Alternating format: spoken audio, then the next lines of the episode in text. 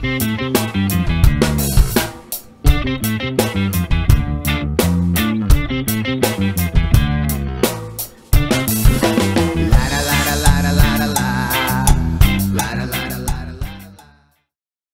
maninho, fala maninha, eu sou Valber Oliveira e esse é o canal Vento Norte. Hoje a gente está aqui para bater um papo com o Jeff Moraes, Jeff que é cantor, compositor, ator, enfim, artista não tem uma caixinha, né, Jeff? Cara, obrigado aí por tirar um tempinho, eu vi que você está com bastante correria aí. Obrigado por tirar um tempo para bater um papo com a galera aqui do Vento Norte. Um prazer estar aqui com vocês, que legal que a gente está se conectando aqui nesse meio digital, né? já que a pandemia nos impede de estarmos mais próximos. Mas prazer todo meu. Que bom que estamos aqui.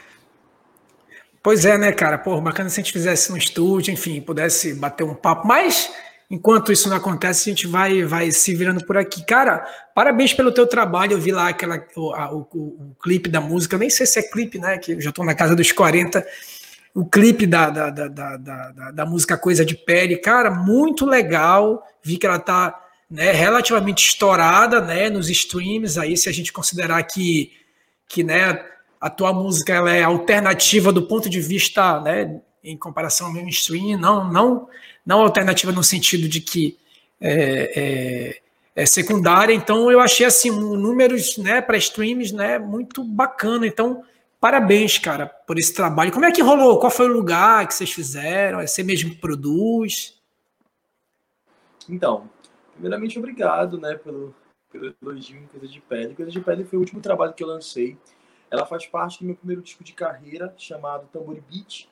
Então, o primeiro passo, o start para esse disco se chama Coisa de Pele e, foi traduzido em um clipe, produzido pela Treme Filmes, que é uma produtora aqui, aqui da Amazônia, aqui de Belém, né? É, tem a direção musical do Marcel Barreto, é, enfim, muitas mãos constroem Coisa de Pele. Eu sou muito feliz com esse trabalho é, porque ele fala sobre muitas coisas que eu gostaria de falar ao longo da minha vida, né? Deixa amar é nos levar, abençoou nosso amor nos braços de Emanjá. Deixa o amar é nos levar. Deixa o amar é nos levar. Primeiramente ele fala de afroafeto, ele fala de liberdade para amar quem a gente quiser amar é, fala de ancestralidade amazônica, da minha conexão com essas águas que rodeiam Belém do Pará. Belém do Pará, para quem não sabe, é uma, é uma cidade rodeada de água doce e fica aqui no coração da Amazônia. Então, Coisa de Pele vem assim para ser como abre caminho para esse meu processo de lançamento do meu primeiro disco de carreira depois de quase aí 10, 11 anos que eu comecei a fazer arte aqui em Belém. É, e é muito legal, assim, foi, foi uma delícia fazer esse clipe. A gente tem locações lindíssimas como a ilha de Cotijuba, é, que fica aqui a 40 minutos daqui da capital, de barco, popopô. e também foi feito na ilha do Cumbu, que fica aqui na frente da cidade, que é uma travessia de 10 a 15 minutos. Então, eu fiz questão de exaltar esses lugares que estão tão perto do nosso, desse caos urbano que a gente vive, né? Deixa o amar é nos levar. Deixa o amar é nos levar. Abençoou nosso amor nos braços de Iemanjá. Deixa o amar mas que em 15 minutos de barco tu tá numa ilha incrível, com comidas maravilhosas, com eu acho que, que aqui a gente a gente está na Amazônia tem um potencial turístico absurdo e eu quis também trazer isso para o meu clipe, mostrar essa exuberância amazônica que é tão presente que o Brasil não conhece, né? Então eu queria muito dar esse protagonismo, né? dar esse protagonismo não, né? Trazer para a tela, né? Para o meu trabalho, imprimir no meu trabalho essa, essa forma de também homenagear o lugar de onde eu sou. Bacana, eu vi umas imagens bem, bem, bem legal. Então foi gravada na, em Cutijuba e no, e no Cumbu, né? Ilha do Cumbu, que tá até famosa pelo, chocolate, né? Enfim, né? O lance do açaí, vem muito de lá também. Gente, o Cumbu é um ponto turístico absurdo. É, é, ele também ele também tem uma, uma questão econômica muito importante, né? Porque, enfim, as pessoas que moram lá é, é, sobrevivem do turismo também. A gente tem uma exportação de cacau absurda, é, do chocolate do Cumbu, um chocolate muito famoso. É, e além da, da, da, beleza que é aquele lugar, né? Aquela prainha que forma quando a maré tá seca, aquele peixe fresco maravilhoso. Tem vários lugares incríveis. Eu amo Cumbu, eu vivo lá. Legal, legal. E aí o, o, patrocínio, né? Foi produção própria para gravar esse, esse clipe ou, ou, vocês conseguiram algum edital? Como é que vocês, vocês produziram o clipe, né? O, o, a questão financeira. Então, na verdade, muitas mãos colaboraram para que esse para que esse clipe nascesse.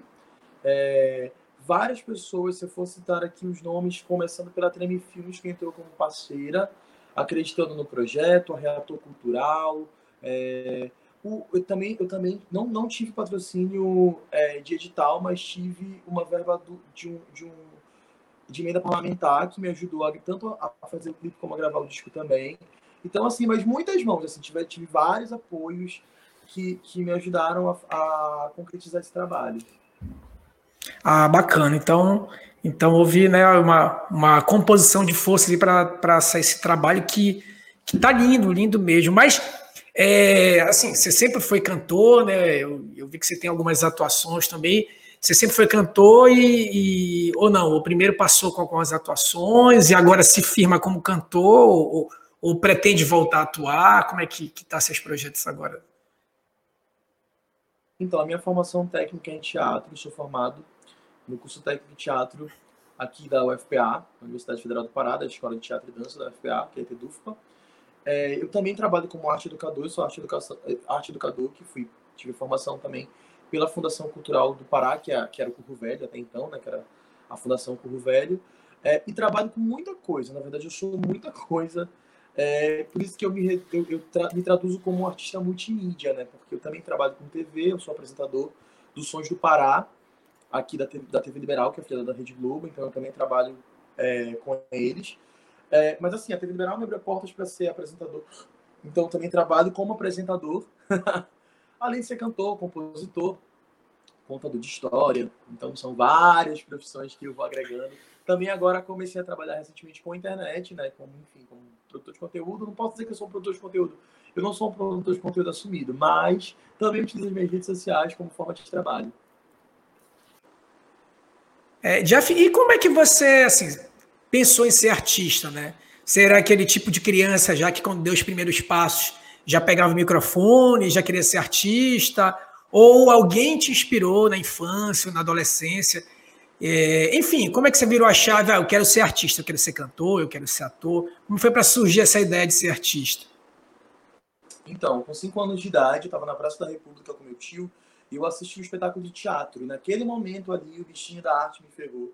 Eu lembro que eu era muito criança e quem encantado com, com aquela ludicidade do teatro, com aquele grande colorido. E eu falei a partir dali que quando eu crescesse eu queria ser ator. Eu nunca imaginei que seria cantor, mas disse que ia ser ator. Óbvio que naquele, eu não via perspectiva de arte para minha vida, porque, enfim, eu era um menino preto da periferia de Belém que não tinha espaço para arte, não via ali uma trajetória artística enquanto criança adolescente. Mas no meu primeiro ano do ensino médio, eu me, me, me inscrevi para fazer a oficina de redação da Casa da Linguagem, que era afiliada do Curro Velho. Daí eu me inscrevi para fazer a oficina e no primeiro dia de aula eu acabei perdendo, uh, porque por algum problema do, do, meu colégio, eu estudava perto da Casa da Linguagem, perdi o primeiro dia, confundi as datas, enfim. Conseguir uma vaga nessa, nesse curso de redação era muito difícil. Então tinha uma lista de espera muito grande. Como eu perdi o primeiro dia, automaticamente eu fui cortado da lista. E aí, quando eu fui cortado da lista, eu lembro que o curso era tarde, começava duas e meia da tarde, se não me falha a memória, e eu estudava de manhã, então eu fiquei de manhã até a tarde esperando. Aí a moça falou: infelizmente você perdeu, tu perdeste a tua vaga, mas tem outros cursos que tu podes fazer, tem desenho e tem de canto. Aí na hora, ah, vou fazer de desenho, porque eu gosto de desenhar. Só que aí eu falei assim: não, moça, vou fazer uma aula de canto hoje. Se eu gostar, eu continuo. Se eu não gostar, eu posso fazer de desenho amanhã? Ela falou que podia, porque desenho e canto não ficava lotado, tinha vaga geralmente. Aí eu falei: então tá, fui lá. Entrei na aula de canto e me apaixonei completamente por esse universo da música. Não esperava que eu ia ser cantor. Como falei, queria ser ator. E aí acabou que foi tão forte, foi tão visceral a entrada da música na minha vida que se tornou a minha principal profissão hoje em dia. Foi assim que eu comecei a dar os meus passos para a arte. Porém, eu comecei antes com a música. Apesar de querer ser ator, eu vim fazer teatro anos depois já na Fundação Curro Velho, da qual eu tenho muito orgulho de falar que sou cria. É, a minha primeira banda, que foi o Filhos do Luar, ela surgiu dessa fundação uh, e, e... Opa, peraí que o fone caiu. é, a minha primeira banda surgiu da fundação e as minhas primeiras formações de arte educador, teatro, circo, enfim, a fundação prepara a gente, prepara né, o, o, o ser cidadão ali, o jovem, para ser um artista e ingressar no mercado de trabalho. E o mais legal de tudo, que hoje eu retorno essa fundação como instrutor, né? Então a gente tem esse retorno social é, e, é, e, é, sensacional. Foi assim que eu comecei Pô, a trabalhar com arte. Bacana, e, e, bacana você teve a oportunidade de, de, de retornar, né? É, e, e, teve aquele momento assim, né? Eu não sei se estou sendo pretencioso, mas eu já observo que você já começa a dar sinais né, de se firmar, né, de começar a se firmar como, como um artista, né, sobretudo né, nessa pegada afro.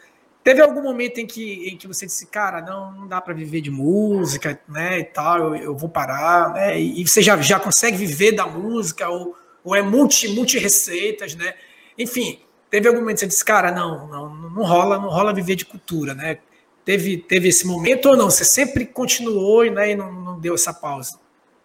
Então, com certeza teve esse momento. Esse momento passou em alguns momentos da minha vida. O que acontece? É, fazer arte no Brasil é, é uma trajetória árdua. A gente pode falar que é difícil. Fazer arte na Amazônia é um pouco mais difícil. Aí tu pensas assim, fazer arte que levanta a bandeira da negritude, que levanta a bandeira LGBTQI+, é mais difícil ainda. Mas a gente não vai se prender às dificuldades nem romantizar isso.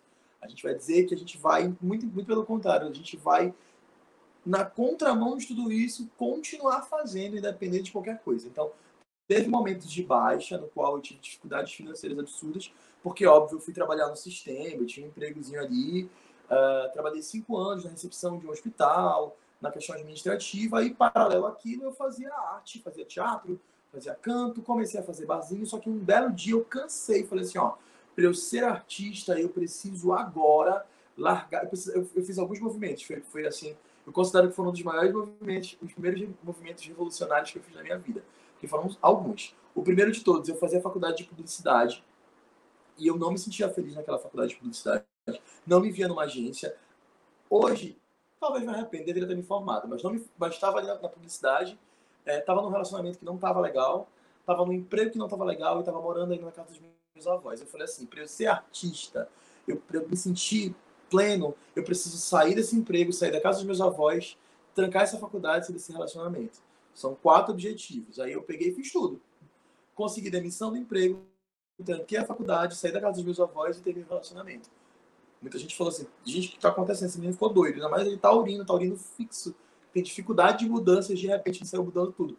Foi a melhor coisa que eu fiz na minha vida, porque a partir dessa grande reviravolta, eu entendi que, que a arte tinha um papel fundamental na minha vida, inclusive enquanto gestora de toda a minha essência. E aí, meu querido, eu fui pra rua, porque para mim ser artista é sim estar num palco lindo com muita gente cantando com cachês maravilhosos. Para mim isso é sensacional. Todo artista merece com muita com iluminação boa, com iluminação boa, som legal. Né? Exatamente, né? com os melhores sons. Mas eu comecei fazendo teatro na rua, rodando chapéu para conseguir grana, é, cantando nas batucadas nas ocupações artísticas da cidade, rodando chapéu para pagar conta, para pagar aluguel, subindo no ônibus com violão, tocando violão e cantando, rodando chapéu. Eu fiz todo esse circuito que, volto a dizer, não estou romantizando, é um trampo, porque eu entendi assim, meu irmão, eu sou artista. Eu amanhã vou estar em um palco muito bem remunerado, mas já que eu não estou ainda nesse palco, eu vou aqui, ó, de Baimbá. Oi, eu sou o Jeff Moraes, posso cantar? Não, eu canto de graça 30 minutos para tu conhecer meu trabalho. Na semana seguinte eu posso fazer de repente um show e aí a gente fecha um cachê, fecha a conversa. Eu fiz todo esse corre degrau por degrau para hoje em dia sim sobreviver de música. É, a, a, música é minha, minha principal fonte de renda. É, não pretendo sair desse circuito, muito pelo contrário, cada vez estou entrando mais. Agora, muito mais no universo autoral. É, também trabalho com teatro, também trabalho com TV. Então, assim, hoje em dia eu sobrevivo da minha arte, né? Como eu te falei, eu sou um artista multimídia, mas passei por momentos dificílimos, que, mas que serviram de alguma forma para me fortalecer. É isso. Legal. Foi é, uma revolução realmente, né? É, é, quando você falou, ah, eu ia, tinha que fazer uma revolução, é, não imaginava que seria um quatro, né? Sair de casa da, da avó, terminar o relacionamento, parar a faculdade e qual foi o outro? Uh, sair do emprego. Ah, sair do emprego, né? E aí começou esse, essa, esse corre. E agora já dá para viver, né? Legal, assim, da, da né? legal não, mas dá para segurar a onda com. Assim, na verdade, com a pandemia tudo ficou mais difícil para todas as categorias e óbvio que a minha, que é ser artista, não seria diferente. Mas sim, eu já vivo da arte há alguns anos. É óbvio que não cheguei onde gostaria, porque a gente sempre tem, a gente almeja sempre subir cada vez mais. Mas hoje não posso reclamar de, posso dizer que, que, que tenho que construir, já começo a construir a minha trajetória. Aqui na minha cidade sou uma pessoa conhecida, as pessoas respeitam e gostam do meu trabalho, tem um público que me segue. É, antes de pandemia, vamos falar antes da pandemia, tinha shows lotados, é, tinha caixas bons, comecei a trabalhar muito para que isso acontecesse e estou muito feliz com a arte hoje em dia. E, e, e, assim, como eu, como eu te falei, né, quando a gente faz aquilo que a gente ama, é, eu, não, eu não sou muito ligado a valores financeiros, a grana, assim, tipo, ah, eu preciso de tantos milhões, não. Mas eu sou ligado ao conforto que, que, que óbvio, que esse dinheiro me traz, já que vivemos de uma sociedade capitalista. Então, eu sempre sou muito conectado com assim, olha, eu preciso fazer uma viagem para tal estado, eu preciso ficar num hotel muito bom e comer muito bem. Quanto isso vai me custar, não é o que me importa que importa é o que eu preciso fazer, porque é o, é o, é o resultado do trabalho que eu desenvolvo. Então, uma vez por ano, eu tenho minhas férias, que, enfim, eu sou minha empresa, eu sou meu próprio patrão, então eu preciso ter minhas férias. Assim, uma vez por ano, minimamente, eu passo um mês viajando fora do estado, para um estado novo, para, enfim, para me conectar com culturas novas, com gente nova, faço intercâmbio cultural valendo mesmo. Assim, isso sempre acontece ao longo de seis anos, isso já vem acontecendo. É, bacana, é, afinal de contas, o, o, o artista, né? ele tem também, de uma certa forma, o lado operário trabalhador, né? Não é aquela, não é aquela, aquela coisa abstrata, né? De, ah, não, o artista é, é um ser abstrato, né? O artista ele também é um, é um trabalhador. Agora você falou aí da, da, da, da tua música, né? Que você, né? Todo mundo pensa, enfim, galgar é, públicos maiores e tal. É, a gente recebeu um outro artista aqui, eu até recomendo que, né, que, que a galera dê uma olhada, que é o Ageno Vasconcelos ele que ele tinha a seguinte pegada, ele diz, olha, é muito bom estar no Faustão, é muito bom estar, na, estar numa gravadora e tal, mas eu ficaria muito feliz, né, se a minha música alcançasse uma regionalidade. Aí eu queria, a partir disso, eu queria saber de você, é, a tua ideia é, é alcançar um público afro, enfim, alcançar um público LGBTQ+, é, né, a tua missão primária, né, você entende como missão primária de artista esse álbum, você entende que a tua, tua música deve ser, né, enfim, ampla e restrita, né? Qual é a tua, a tua, o teu propósito, assim, como artista, né? Como, em, em, em se tratando de, de, de, público, né? Entendi. Então, a, eu acredito que a minha maior, a minha maior, como que eu posso falar? Minha maior proposta, minha maior presunção, não. Deixa eu pensar uma palavra-chave para te responder essa pergunta eu acho que a minha maior gana, meu maior desejo enquanto artista é sim levar a música feita aqui na Amazônia para o mundo inteiro. Acredito que é, temos potencialidades absurdas para conquistar espaços gigantescos a, gente, a nível de Brasil, a nível de mundo. Acho que o Brasil não conhece a Amazônia. O que o Brasil conhece da Amazônia são artistas incríveis, sensacionais, mas tem muita coisa linda para conhecer ainda. Acredito muito que, que muita gente precisa ouvir meu som, e muita gente vai se sentir atravessado por esse som. É... O pessoal vai conhecer aqui. O pessoal vai conhecer aqui no Vento Norte, né? Jeff Moraes, Agenor Vasconcelos, enfim, uma galera que vai vir aí. Eu, eu sempre falo uma coisa muito, muito importante, assim, que para nós sermos macro, que é o desejo de ser nacional, internacional, nós precisamos primeiro ser micro. E esse micro não, não, não é mais menos, menos importante do que o macro, muito pelo contrário. Ser micro é ser grande no seu lugar, na sua região. É muito importante que o seu povo, que é o que o Agenor falou para ti, e eu assino embaixo, eu acho muito importante que o, que, que o público de Belém do Pará, que o público do estado do Pará me reconheça, consiga olhar para mim e falar assim, não, quando eu vejo o Jeff, e eu te digo uma coisa, deliciosa que acontece sempre. Eu, já, eu ouço isso com muita frequência hoje em dia. Não, quando eu vejo o Jeff, eu já penso assim, não, o cara é a cara do Estado, da cultura paraense. Ele, ele, ele, quando ele fala nas roupas, do jeito que ele fala, quando ele canta, ele traz a Amazônia. E isso, e isso é muito gostoso de perceber, porque você come, eu começo a achar assim, ó, estou chegando onde queria chegar. É, porque a gente começa a ser grande no nosso lugar, entendeu? Quando eu vejo a minha música tocando lá em Santarém, lá no Tapajós, eu fico, caramba, que coisa incrível, olha que lindo. Quando eu vejo, olha, essa semana aconteceu uma coisa linda. É, um grupo de, de, cultura popular, de quadrilheiros, montaram uma coreografia com uma música minha. Uma Missy maravilhosa montou uma, uma música minha em parceria com o ProFX, que é aí abaixo, está no meu canal do YouTube. Eles mandaram para mim essa música e eu respondi na hora no Instagram e eles foram emocionados choraram. Falei, nossa, tu tá respondendo a gente. Eu falei, gente, olha que coisa incrível. Para mim é um prazer que eles usem a minha música para fazer o trabalho deles. E há dois anos atrás aconteceu em, também em Santarém com um grupo de cultura popular. Montaram uma coreografia em cima de uma outra música minha chamada Bate do Sírio, que fala sobre o Sírio de Nazaré, enfim. Então, assim, eu acho que essas conquistas elas têm que ser super valorizadas, sabe? Porque acho que a gente tem uma mania, que eu, eu sempre, sempre falo sobre isso a gente tem uma mania de, de a gente, nós, nós, principalmente nós artistas, a gente, costuma sonhar muito.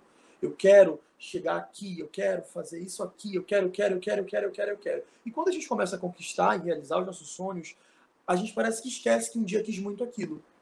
Então, é, hoje em dia, eu procuro gozar de todas as minhas conquistas. De repente, aos olhos de outra pessoa, nem é uma grande conquista, mas para mim é. Então, se eu conquistei esse espaço, tipo, hoje em dia eu tô aqui no teu no, no teu, no, no, enfim, no teu espaço, é, no teu programa, no, teu podcast, é, que também isso aqui é muita coisa, né?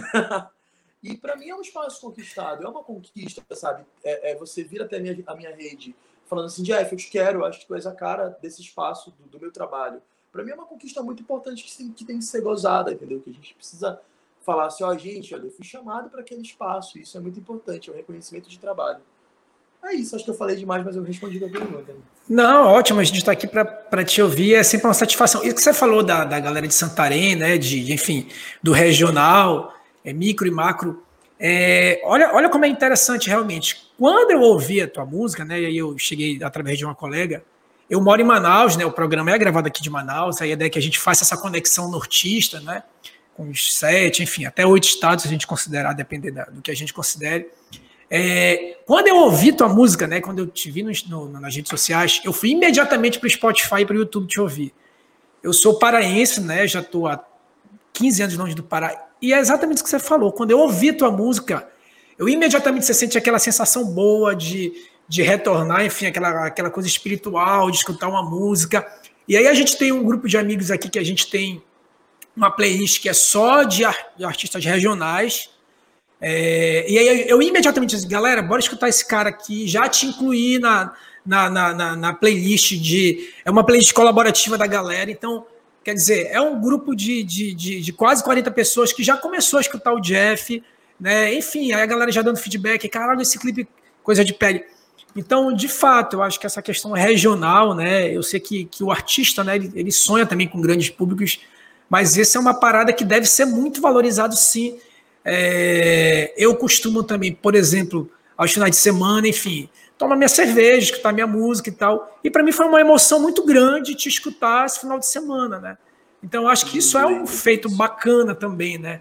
Então, cara, eu, eu, eu, eu, eu também só queria te agradecer por, por proporcionar a gente essa, essa, essa, essa felicidade, né? Em tempos tão, tão, tão difíceis como esse. Então, obrigado. Eu acho que realmente isso tem que ser, ser ressaltado. É... Pois não, desculpa, eu te. Não, não, eu ia só reforçar que eu acho muito importante a gente ter esse tipo de espaço. Parabéns pelo teu trabalho, eu acho sensacional mesmo, porque eu acho que é importante a gente entender, passar por esse processo de decolonidade, né? Acho que essa aqui é a palavra, não tentando lembrar a é. palavra usar. Porque a gente acaba vivendo ainda essa história do colonizador, né? Que, ah, mas o que é bom vem lá do eixo lá de é. baixo. A gente está aqui em cima, não se ouve, não se conhece, acaba se prendendo às coisas boas, que tem muita coisa boa, óbvio, no eixo sul-sudeste. Então, acho que é importante a gente se ouvir mesmo. É, a gente, é, é, a questão que você falou da decolonialidade, né? A gente pode, pode ser intercultural, né?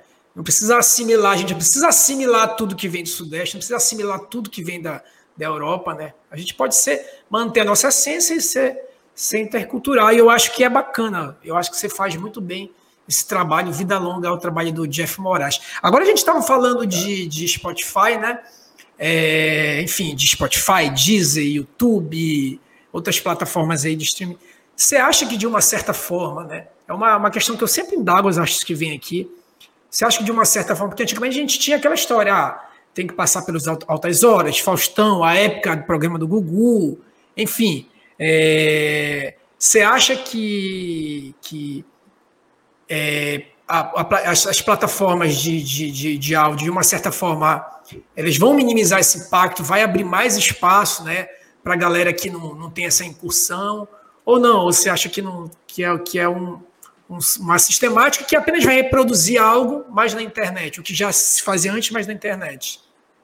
Olha, eu acho que as plataformas elas, elas vieram para para de alguma forma democratizar até um pouco mais os, os nossos acessos enquanto nossos é, é, eu acho que, que difundir mais as produções musicais independentes porque antes a gente precisava dependia-se muito dessas grandes plataformas desses grandes espaços de programas nacionais que tem ainda sua potencialidade óbvio mas eu acho que a internet e, e essas plataformas digitais elas elas vieram para democratizar porque hoje em dia eu não preciso de uma grande gravadora. É óbvio que é bom estar em uma grande gravadora, mas ela a gente não precisa mais de uma grande gravadora para de repente estourar. A gente tem uma grande prova, eu sempre uso como exemplo a MC Loma lá em 2015, 2016 ou 2017, quando ela surge com uma música que custou, sei lá, em torno de 15, 20 reais, foi a produção que ela teve para fazer aquele clipe, e ela tomba, assim, tipo, sei lá, as grandes apostas de música do carnaval, Juju Todinho, que tava lançando. Que tira foi essa? Anitta, que estava lançando música de carnaval, e de repente vem a MC Loma do Nordeste do país, com uma música feita ali com uma de celular praticamente, vídeo de bolso, uma produção baixíssima e estoura as plataformas inteiras e se potencializa numa, de uma forma incrível. Ou seja, de alguma forma, essas plataformas digitais elas vieram para tornar, olha, mas de forma mais horizontal, essa conexão do Brasil com os seus, com os seus artistas, né? Óbvio que, que os grandes programas ainda são os grandes programas, as grandes gravadoras ainda são as grandes gravadoras. Nós sim queremos romper e furar esses espaços e ocupá-los também, mas acredito muito nas potencialidades do, do, do, das plataformas digitais. É, de uma certa forma, né, é, é, dentre as diversas vantagens, ela, as desvantagens, né, então a gente tira pelo menos uma, tira pelo menos um critério a mais e já dá um, um, um certo impulso, né. É, Jeff, agora eu, eu, eu, eu, percebo também né, que você tem, você até utiliza a música, né? É, você é muito forte na questão da militância afro, né? E LGBTQI. E eu vi, por exemplo, num, numa foto na rede social que ela é, reverberou muito, né? Que foi um, uma foto de, de, um beijo seu com o seu companheiro, né?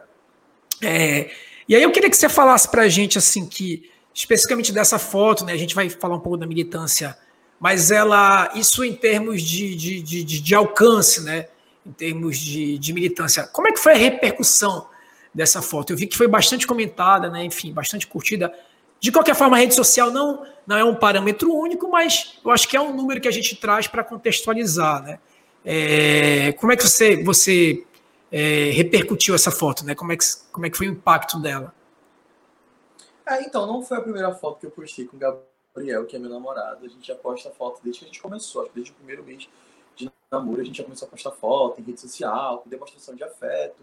E, a gente sempre teve, sempre teve uma, uma, um retorno, um feedback muito legal, assim. Eu acho que acaba, eu me torno uma pessoa, a, a minha figura, a minha imagem, por ser uma pessoa pública e expor a minha vida de forma pública também, eu me torno uma referência para muita gente. Eu me torno, eu me torno uma, uma forma de, tipo, ah, olha só, o Jeff faz. O Jeff, o Jeff é um artista preto que assume a sua, a sua orientação sexual nas suas redes sociais e eu gosto de ver isso, me sinto representado. Então, eu tive uma repercussão muito boa. É, sempre que a gente, sempre que eu posto foto com o Gabriel, que eu falo sobre as questões de minha sexualidade, isso sempre reverbera de forma muito impactante e muito legal. Óbvio que na contramão disso, né, eu até falei nos meus stories, nas minhas redes sociais, que eu perdi, a partir do momento que eu postei a foto, 62 seguidores. Assim, foi saindo fora, saindo fora. E isso me levou a uma grande reflexão. E a primeira dela. 62 no mesmo dia que você postou? 62 praticamente na mesma hora. Assim, na mesma hora. Ao mesmo tempo que eu tive um alcance de 6 mil e poucas pessoas visualizando a foto, 62%, 62 pessoas deixaram de me seguir. E assim, cara, eu fico muito impressionado quando eu percebo isso, porque eu já passei por diversas homofobias ao longo da minha vida e eu percebo que isso também isso é uma LGBTfobia.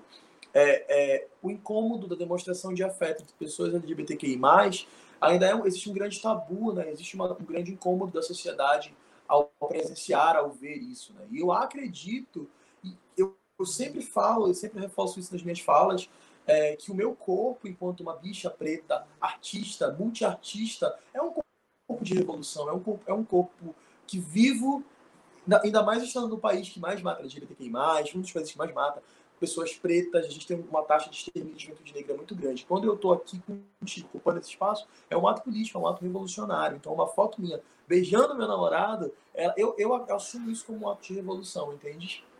É, e, e, e, eu falei muito sobre isso nas minhas, redes sociais e tive um retorno muito legal. A galera falando comigo, com, eu, eu falava, a pergunta que eu fiz para os meus seguidores foi: é, Tu, pessoa LGBTQI, que está vendo esses stories agora, tu te sentes à vontade para trocar afeto em espaços públicos? Tu já sofresse algum tipo de LGBTfobia? E nossa, foi várias pessoas. A galera começou assim a falar sobre suas histórias, sobre suas vivências. É, muita violência, muita violência em volta de tudo isso. E, cara, eu estou falando de afeto. Como que pode? A palavra afeto, a, a demonstração de afeto está linkado à violência, né? É, isso é uma, é uma loucura, é crime, né? Não é nem doença, é, é crime. E aí, e aí essa foto levou em toda, a, a toda essa, essa reflexão do dia de porque segunda-feira, dia 17, foi o dia de combate, dia internacional de combate à LGBT, LGBTfobia, né? E por isso eu postei a foto com ele, justamente proposital, para falar assim, galera, se amem, se beijem. A gente não quer sair batendo em ninguém, a gente quer que as pessoas se amem, se beijem. Para mim, essa sigla significa amor, entendeu? Em outras palavras, a gente está falando de amor. É isso. E, e, e, não, é engraçado que assim, né? As pessoas que te seguem, é, se rapidamente olhar teu feed, vai saber que né, você é, é até inclusive não só é, é, como você falou, uma bicha preta, como você também é um militante. Então, ao que a gente interpreta essa fuga de, de, de 60 seguidores, enfim, que isso também não, não é um parâmetro absoluto, mas eu acho que é um dado para a gente analisar. Ao que parece é que as pessoas, olha, eu sei, né, como você falou, ele, ela, ele se define como uma bicha preta, então isso eu tolero.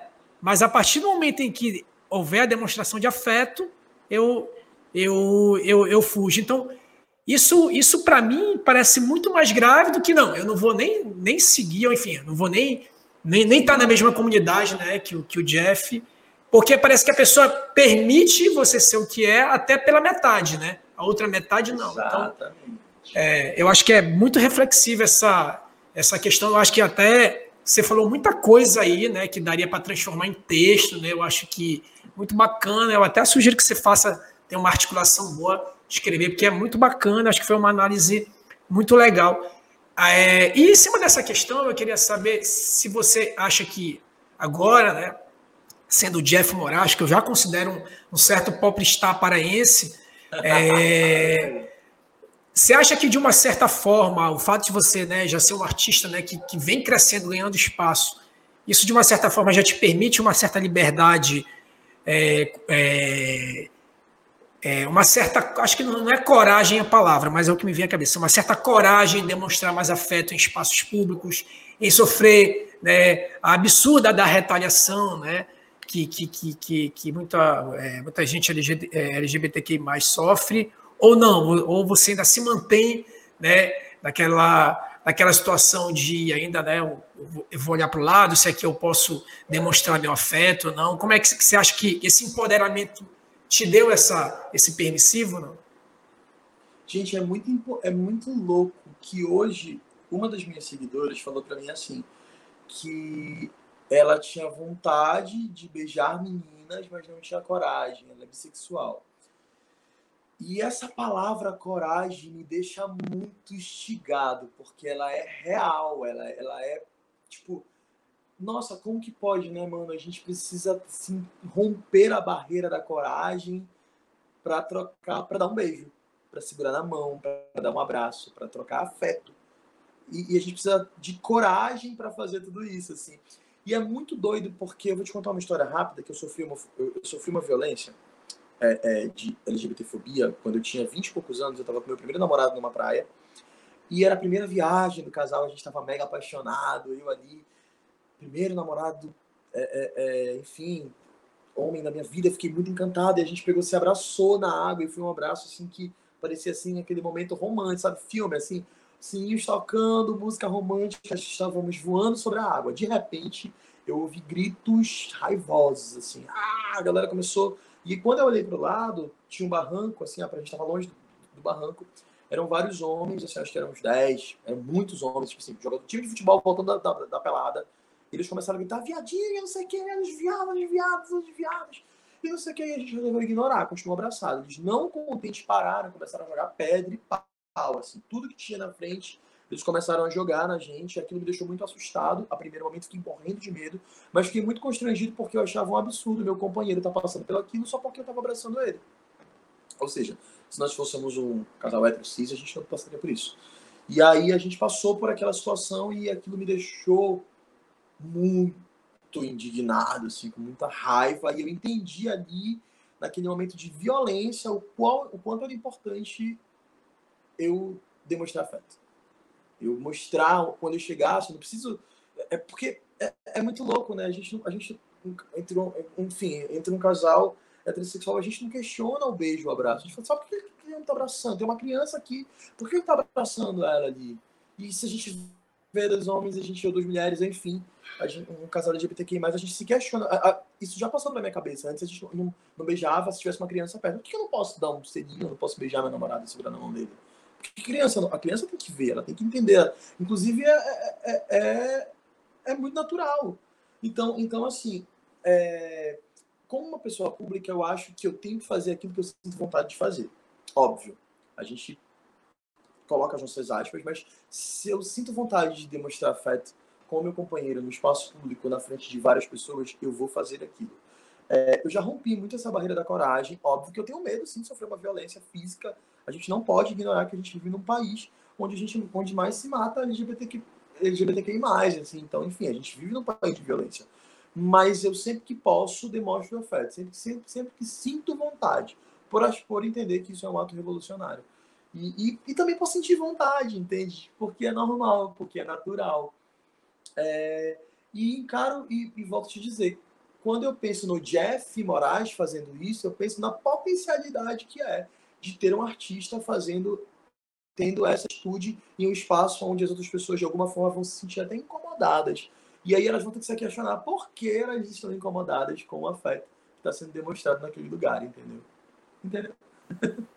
Legal, legal. Parabéns pela coragem. É, é, eu até queria, pegar esse ponto que você falou, acho que é muito interessante, pelo que eu entendi, o empoderamento de uma certa forma, né, faz você avançar e trazer outro, outros, outros com você. É, mas acho que é uma coisa que se, se debate muito no campo, inclusive no campo progressista, né, essa questão de direitos humanos e aí a questão do, do, do beijo, da questão né, LGBTQI+, enfim, outros direitos humanos, né, que também ainda chocam, né, ainda chocam é, é, para quem insiste em não não não não, progredir, não não reconhecer os direitos humanos.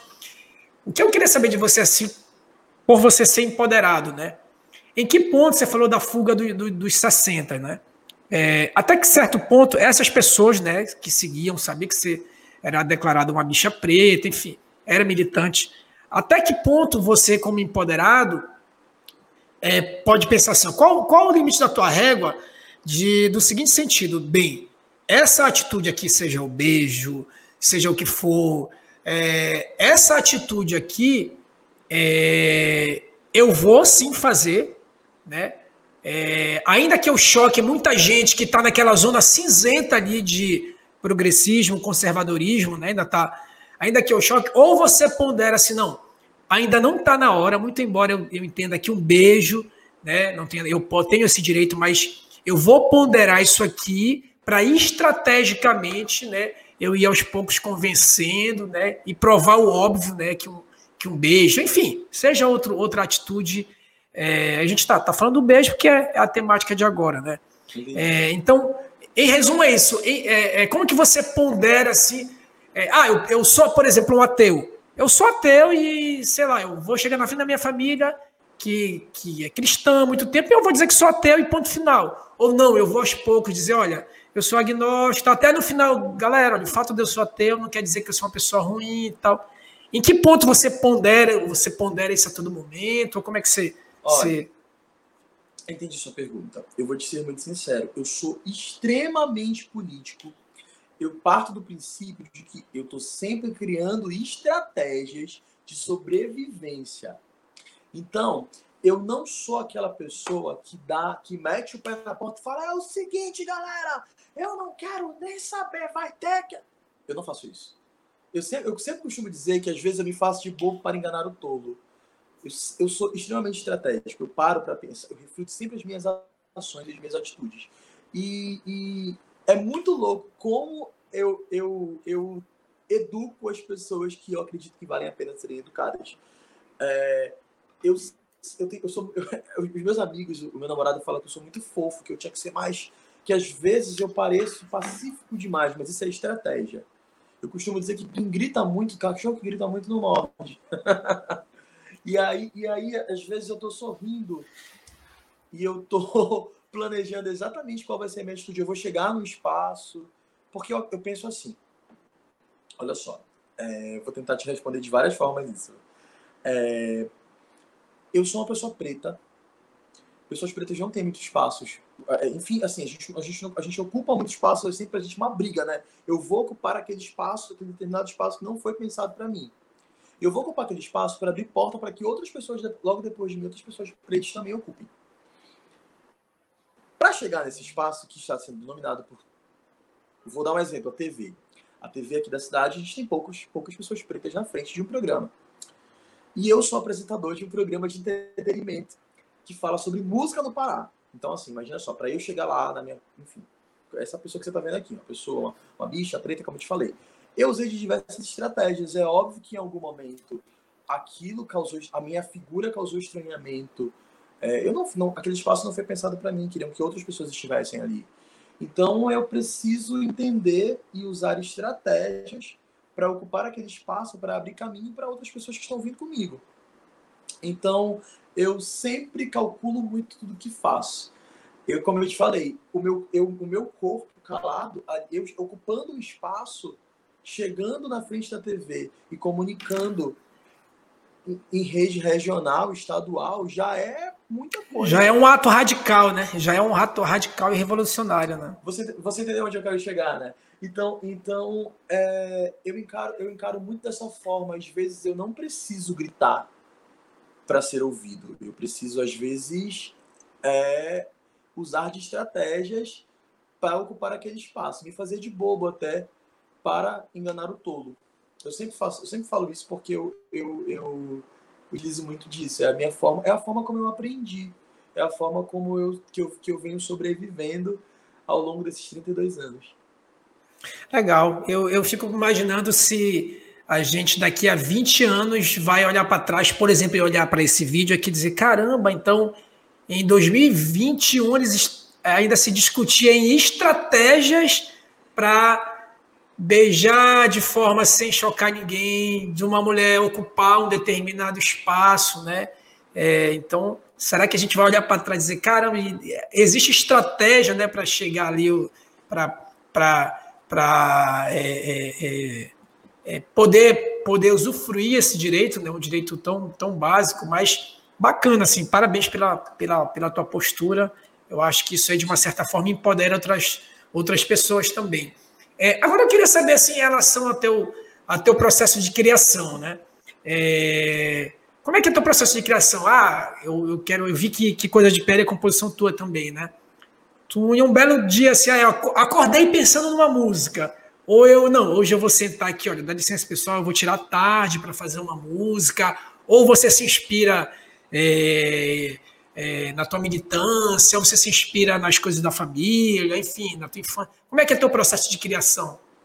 Bem, o meu processo de composição enquanto arte, enquanto musical, ele se dá a partir das minhas vivências.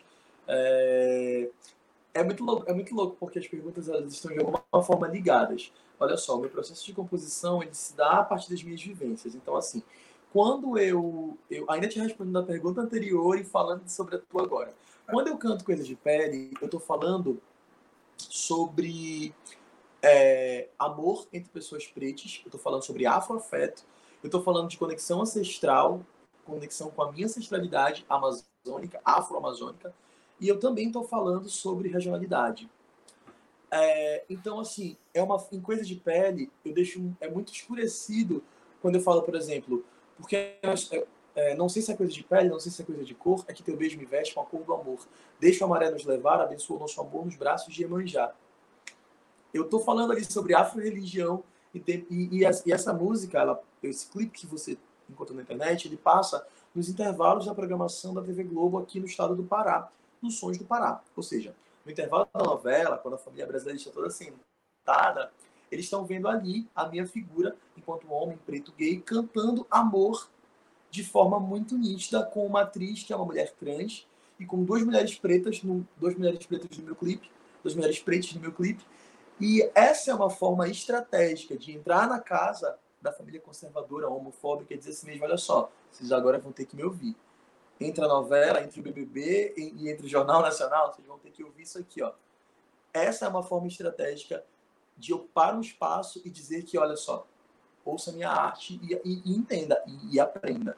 Então, o meu processo de composição se dá a partir, a partir das minhas vivências e eu uso, ele, eu uso essa estratégia para conseguir comunicar. Por exemplo, eu tenho uma música que está no meu disco chamada Menino Preto, que é uma parceria minha com a Roberta Brandão e Parada Manifesto. Essa música fala de extermínio da juventude negra.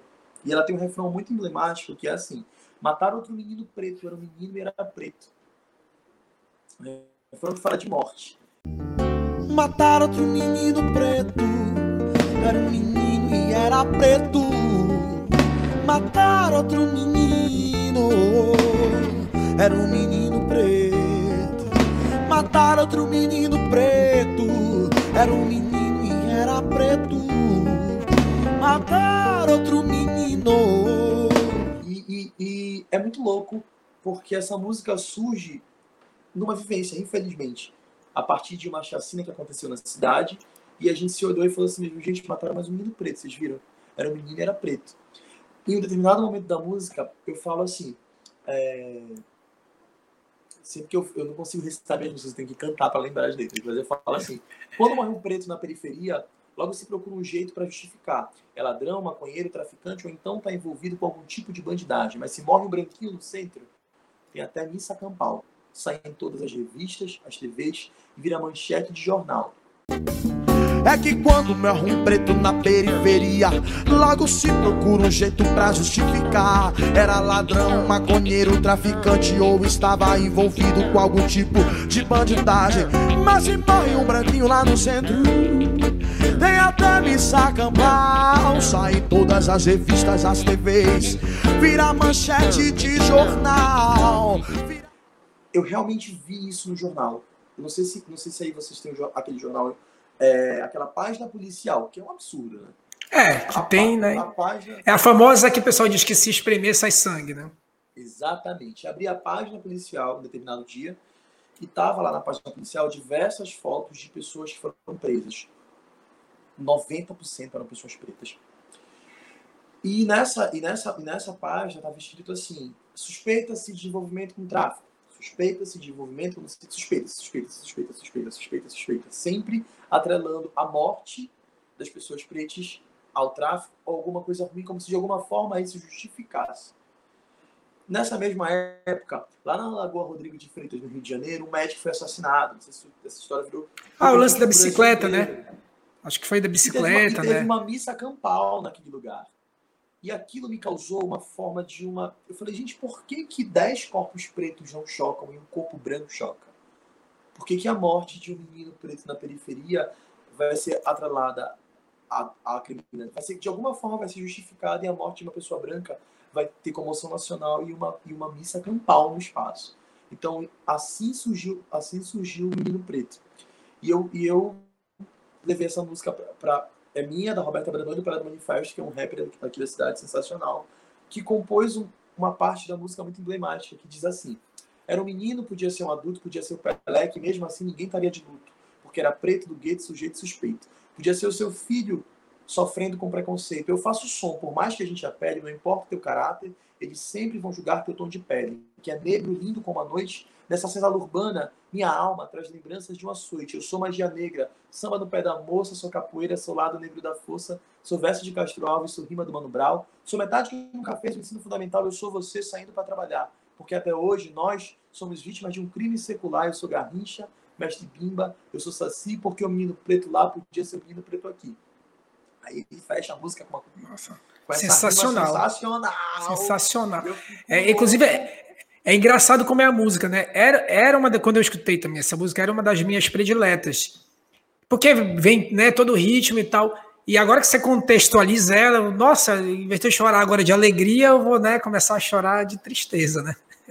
Exatamente, mas assim, é muito importante que a gente que a gente fale sobre isso, sobre o extermínio da juventude negra, mas é muito importante que a gente perceba também as potencialidades dessa juventude, porque a gente costuma falar que a dor, os, os rostos e os nomes e sobrenomes, eles não importam, mas a dor ela vende.